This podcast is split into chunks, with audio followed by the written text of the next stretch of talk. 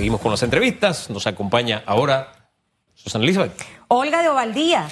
Ella es directora ejecutiva de la Fundación para el Desarrollo de la Libertad Ciudadana, Transparencia Internacional. Mire, esto es una locura, señora Olga. Yo uso los lentes para ver de cerca, pero luego cuando tengo que ver de lejos me los tengo que quitar. Eh, y se me desconecta, entonces luego la veo y la veo borrosa. ¿Qué cosa? No, cosa de lentes, cosas de transparencia, de ver bien, porque si uno no ve bien, uno no puede saber por dónde va y cómo va el, tema andando. Y creo que es importante eh, el tema transparencia, lo acabamos de conversar con el ministro de Educación, específicamente con el tema de las 100 escuelas que van a arrancar en semipresencial de forma voluntaria a partir del 4 de junio. Pero lo mismo también tiene que ocurrir en tema salud. Y el tema salud ha sido un tema que ha estado eh, inmerso de muchas críticas y cuestionamientos desde el inicio de la pandemia, con la compra de los ventiladores, compra de gel alcoholado, eh, ahora estamos en el tema vacunas. No hemos salido bien en tema transparencia. Eh, durante este último año la cosa se ha puesto un poquito más complicada para Panamá. Y ustedes están solicitando precisamente ese, ese informe de gastos del Ministerio de Salud. ¿Por qué es tan importante este tema, eh, salud, de una forma transparente? Hemos visto ejemplos en otros países donde no ha ocurrido esto y los castigos severos que se han dado a esos funcionarios. Buenos días y bienvenida. Buenos días eh, a todos, Hugo, Susan.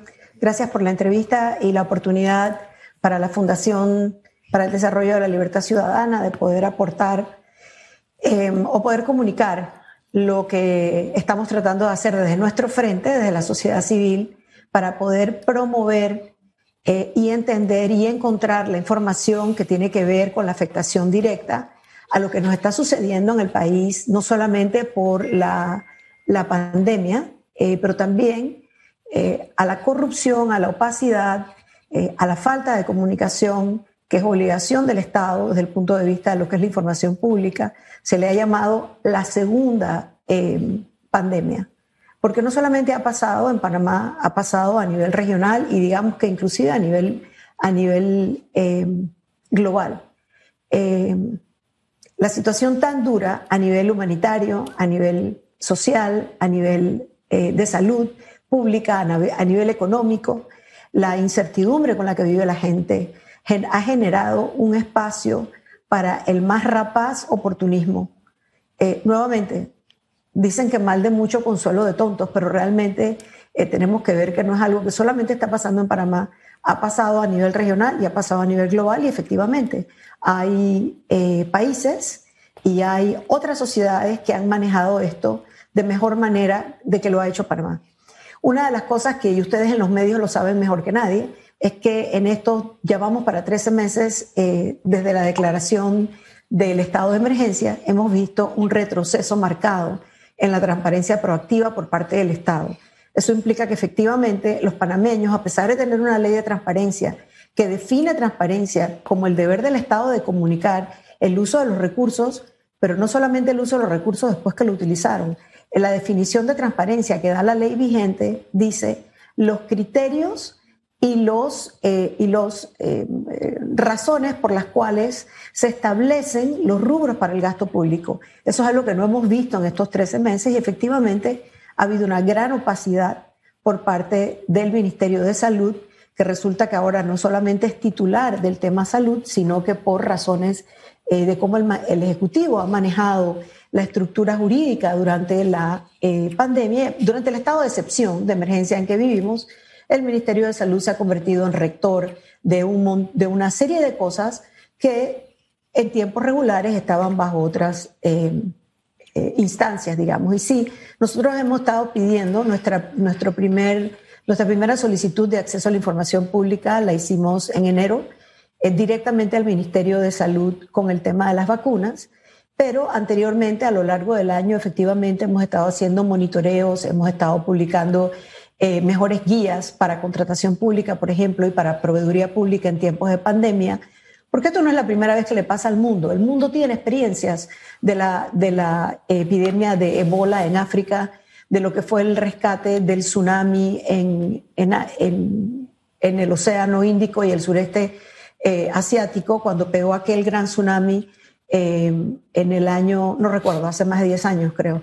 Y, pero hay unas prácticas que se ven cada vez que hay una situación de emergencia de este tipo. Pareciera que se logra, lo mejor del ser humano sale porque tenemos numerosos ejemplos de actos heroicos y actos correctos y solidaridad humana, pero también tenemos numerosos ejemplos de oportunismo, rapacidad, corrupción, opacidad. Y ahí es donde tenemos que entrar a mirar, porque creo, Susan y Hugo, que en ningún otro momento de la historia reciente del país ha sido tan claro cómo nos afecta a cada uno de los panameños cuando los recursos que deben ser destinados a servicios públicos que el Estado brinda se los, se los captura o los secuestran grupos económicos específicos y ese dinero no va donde tiene que ir, sino va a manos de personas eh, inéticas o sin integridad. Ahora bien, la pregunta es, ¿en Panamá hay grupos económicos específicos em, sacando provecho de la pandemia? ¿Hay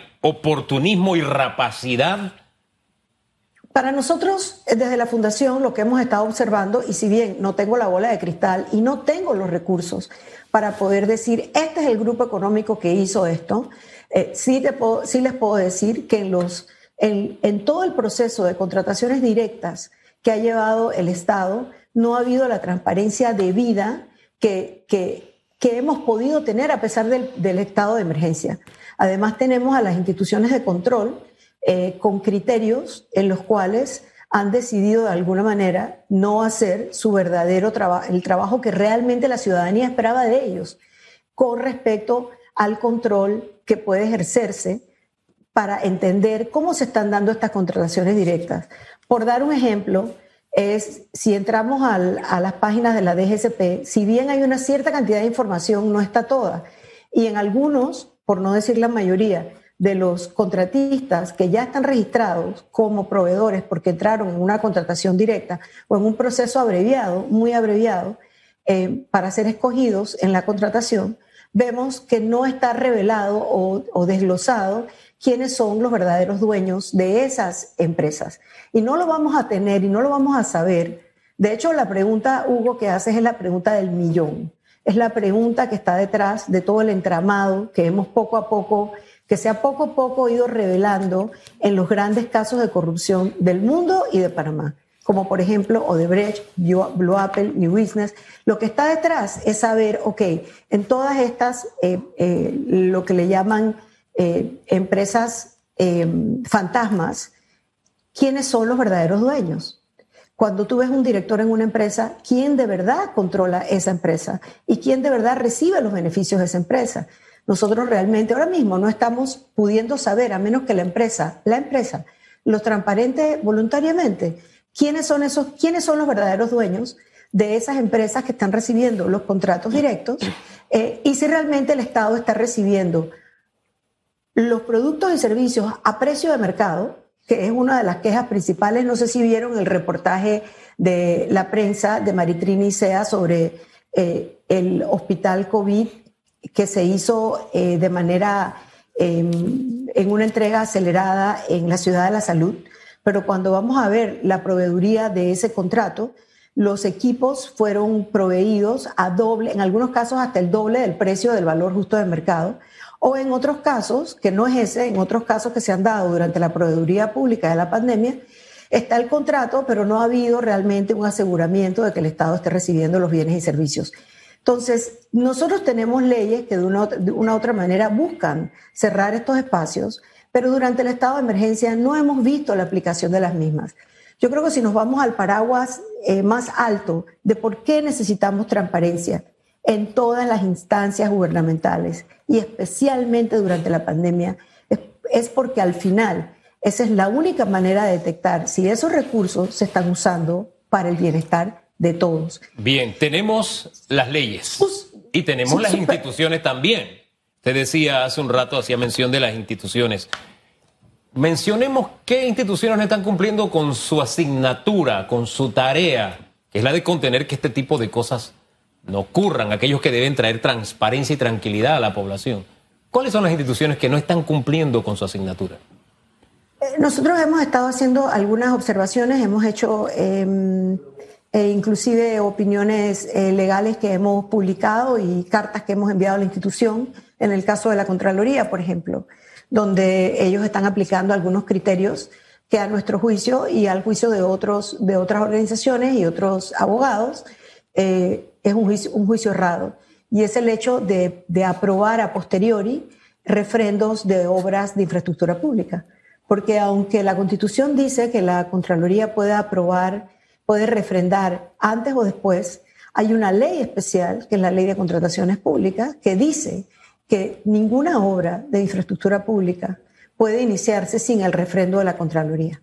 Entonces, eh, la, propia la propia Contraloría entonces emite un juicio que va contrario a la ley que gobierna esa actuación. Eso es lo que se llama costumbre contra ley. Y como siempre en Panamá tenemos, hay un criterio de que leyes no nos faltan, de que de hecho leyes nos sobran. Lo que nos falta es la voluntad de poder ejercerlas como se debe, el sentido común, la integridad y entender a qué se deben los funcionarios. Porque en una democracia representativa realmente un funcionario, en teoría, no se debe deber o no debe, no debe obedecer los criterios de los intereses ni siquiera del partido. Lo que debe buscar es lo mejor para, para el bien común.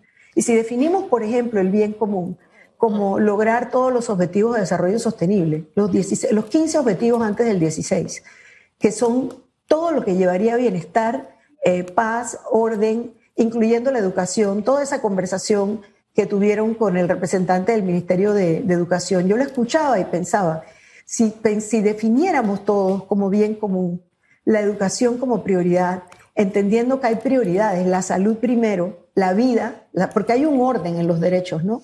El derecho a la, vida va primero, eh, luego viene el, derecho a la salud en una situación de emergencia como lo que estamos, viene el derecho a la educación y todo aquello es cierto, pero cuando vamos a ver, estamos viendo una institución que tiene, creo que el presupuesto más alto del Estado y aún así no puede proveer los servicios Em, que la población espera de ella. es muy difícil que yo pueda decirles este funcionario o aquel funcionario. No quiero especular y no voy a inventar. Sí les puedo decir que las instituciones de control, que son la Contraloría por una parte, todo el ejercicio que se puede hacer a través del órgano judicial, es decir, las acciones, las acciones a través de la vía judicial que puedan ponerle em, cortapisa al poder casi eh, total que está ejerciendo el Ejecutivo son, em, son elementos que hemos visto muy mermados durante la pandemia. Señora Olga, el tema de ser transparente es un tema que viene desde hace mucho tiempo hablándose. Lo hablaron los candidatos a la presidencia justo antes de las elecciones. Criticaron a anteriores presidentes, pero sin embargo seguimos en lo mismo. De hecho, hace poco hubo una iniciativa en la Asamblea, no sé si ha avanzado, eh, específicamente de una modificación para que aquellos funcionarios electos de forma popular no fueran los que tomaran decisiones con el tema de la asignación ni demás de proyectos. Pero ¿qué ocurre con los ministros y viceministros? No, no han sido electos eh, por votación popular, pero definitivamente también juegan un papel fundamental. Entonces pareciera que a veces eh, queremos legislar o queremos buscar la manera en que las cosas se puedan dar y que se puedan hacer. Una ley de contrataciones públicas que hasta el día de hoy no ha recibido las modificaciones que espera la sociedad, eh, oportunas y las que necesita el país. Y definitivamente que uno piensa, ¿será que el MINSA entrega esa información de gastos? ¿Será que el Estado le presta atención al tema transparencia? ¿Cuántos rankings más tienes que, tienen que salir donde estamos muy mal? Y pareciera, y cuando usted escucha a los funcionarios, yo siento como que ellos no le paran bola a eso. Entonces, como que no, no, no está en su engranaje de, gobernar. ¿Ustedes esperan que sí los entreguen? ¿Ven con buena eh, actitud al gobierno de entregarlo, de hacerlo? ¿Consideran que esta administración está trabajando en vías de mejorar todo lo que nos pueda representar esa transparencia que necesitamos, tanto con las normas que se discuten en la Asamblea, con otras iniciativas del Ejecutivo? Eh, hay, por lo menos tres preguntas importantes y déjame ver si las logré anotar en la cabeza. Eh, la primera, las mediciones de transparencia, dónde estamos y para dónde estamos y para dónde vamos. Consistentemente, en los últimos 10 años, Panamá ha ido decayendo en las mediciones globales de transparencia. No solamente la que hace Transparencia Internacional todos los años, el índice de percepciones de la corrupción, que, en, que acabamos de publicar el correspondiente al 2020, el año de la pandemia, se publicó en los últimos días del mes de enero, ustedes lo cubrieron, igual que eh, eh, los demás medios, donde Panamá obtuvo 35 puntos sobre un total de 100, cero siendo lo más opaco, 100 lo más transparente y aclarando que ningún país llega a 100. Panamá está muy por debajo de la media global y por debajo de la media de la región. Y vamos hacia abajo. Eh, ¿Y por qué? Y, empeoramos del año, del año anterior, del 19 al 20. ¿Por qué? Porque durante la pandemia hemos visto lo contrario a lo que acabas de, de, alguna manera de plantear hemos visto un retroceso en la transparencia, porque la transparencia no es nada más decir yo soy transparente. La transparencia es un tema técnico, es un tema de poner proactivamente la información que es pública a, no esperar ni siquiera la petición del público, sino estarla publicando.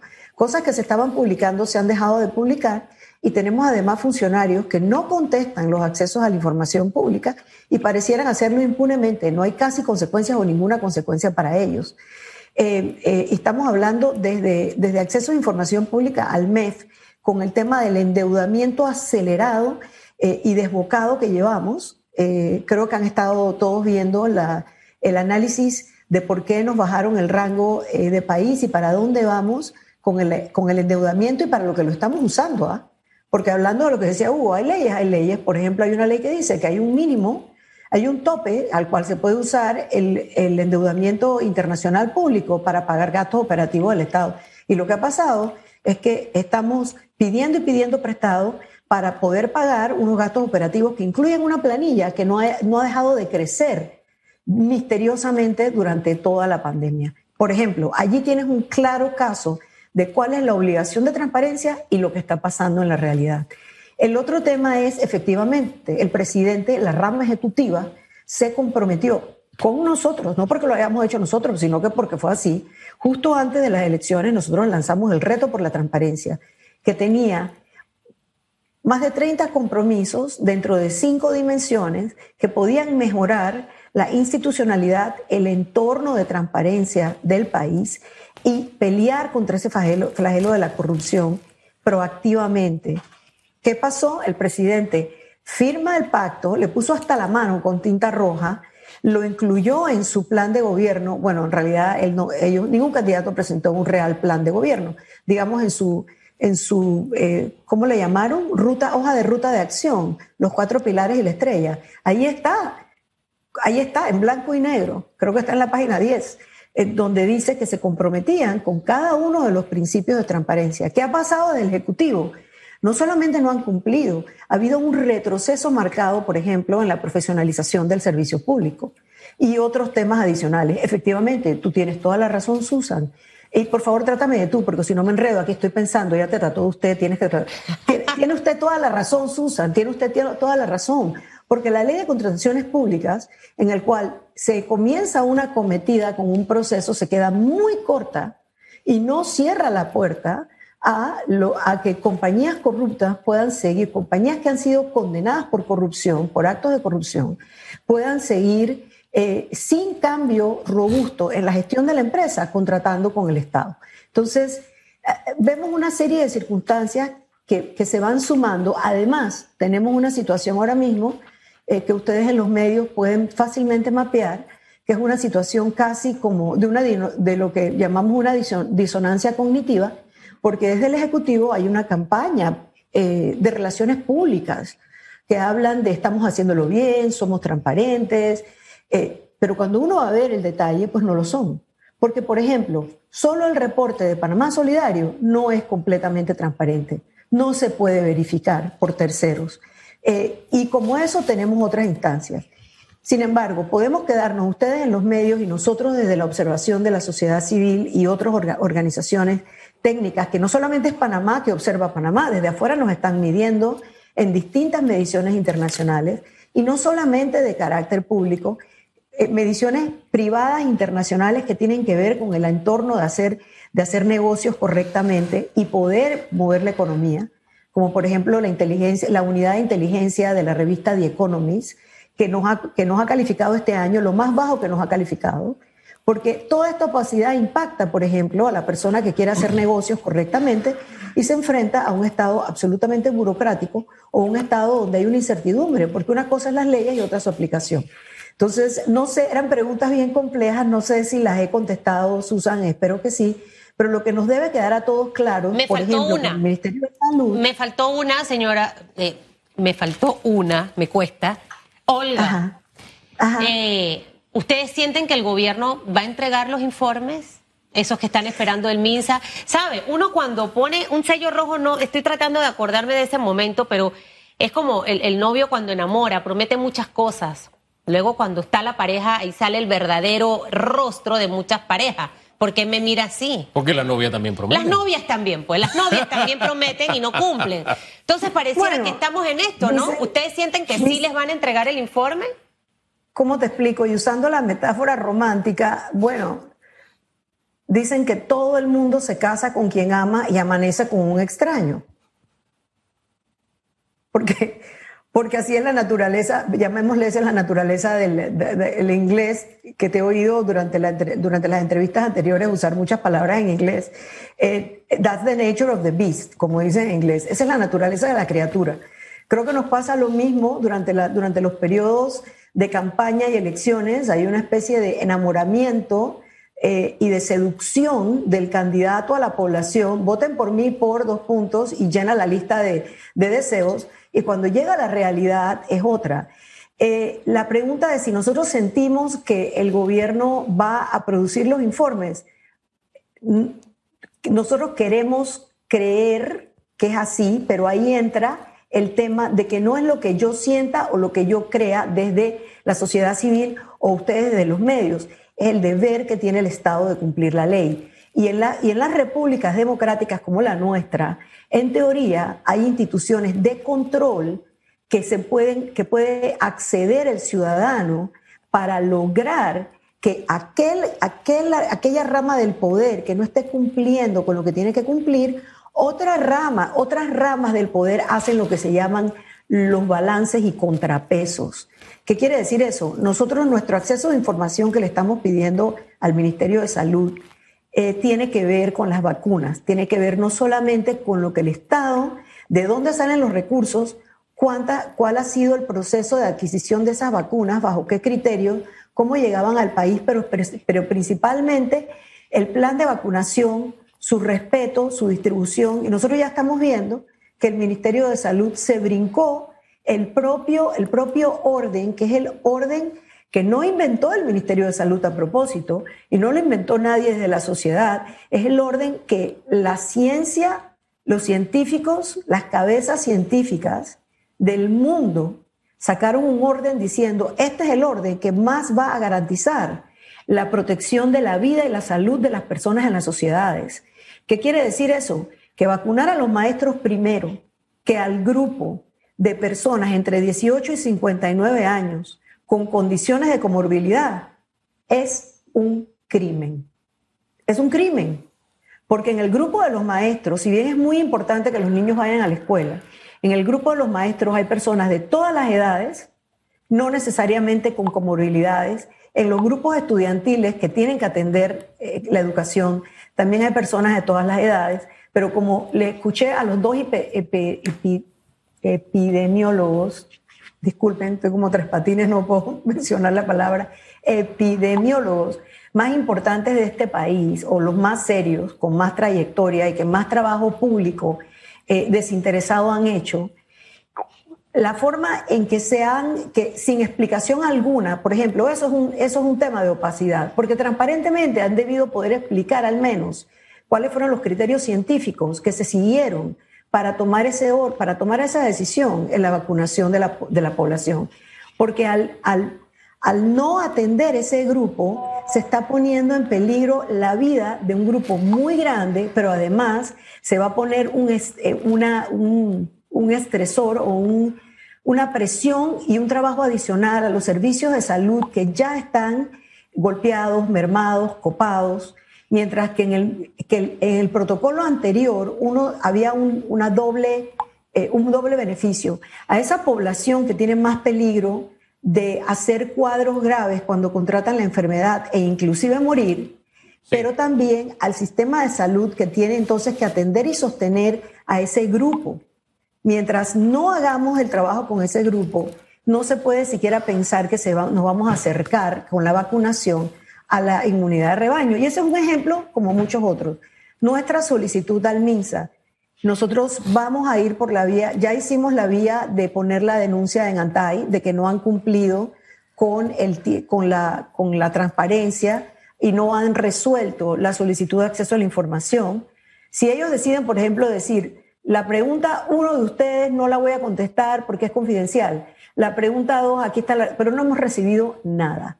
Eh, ya hicimos la denuncia con Antay y vamos a proceder por la vía jurídica para pedir un habeas data con relación a la información que estamos pidiendo.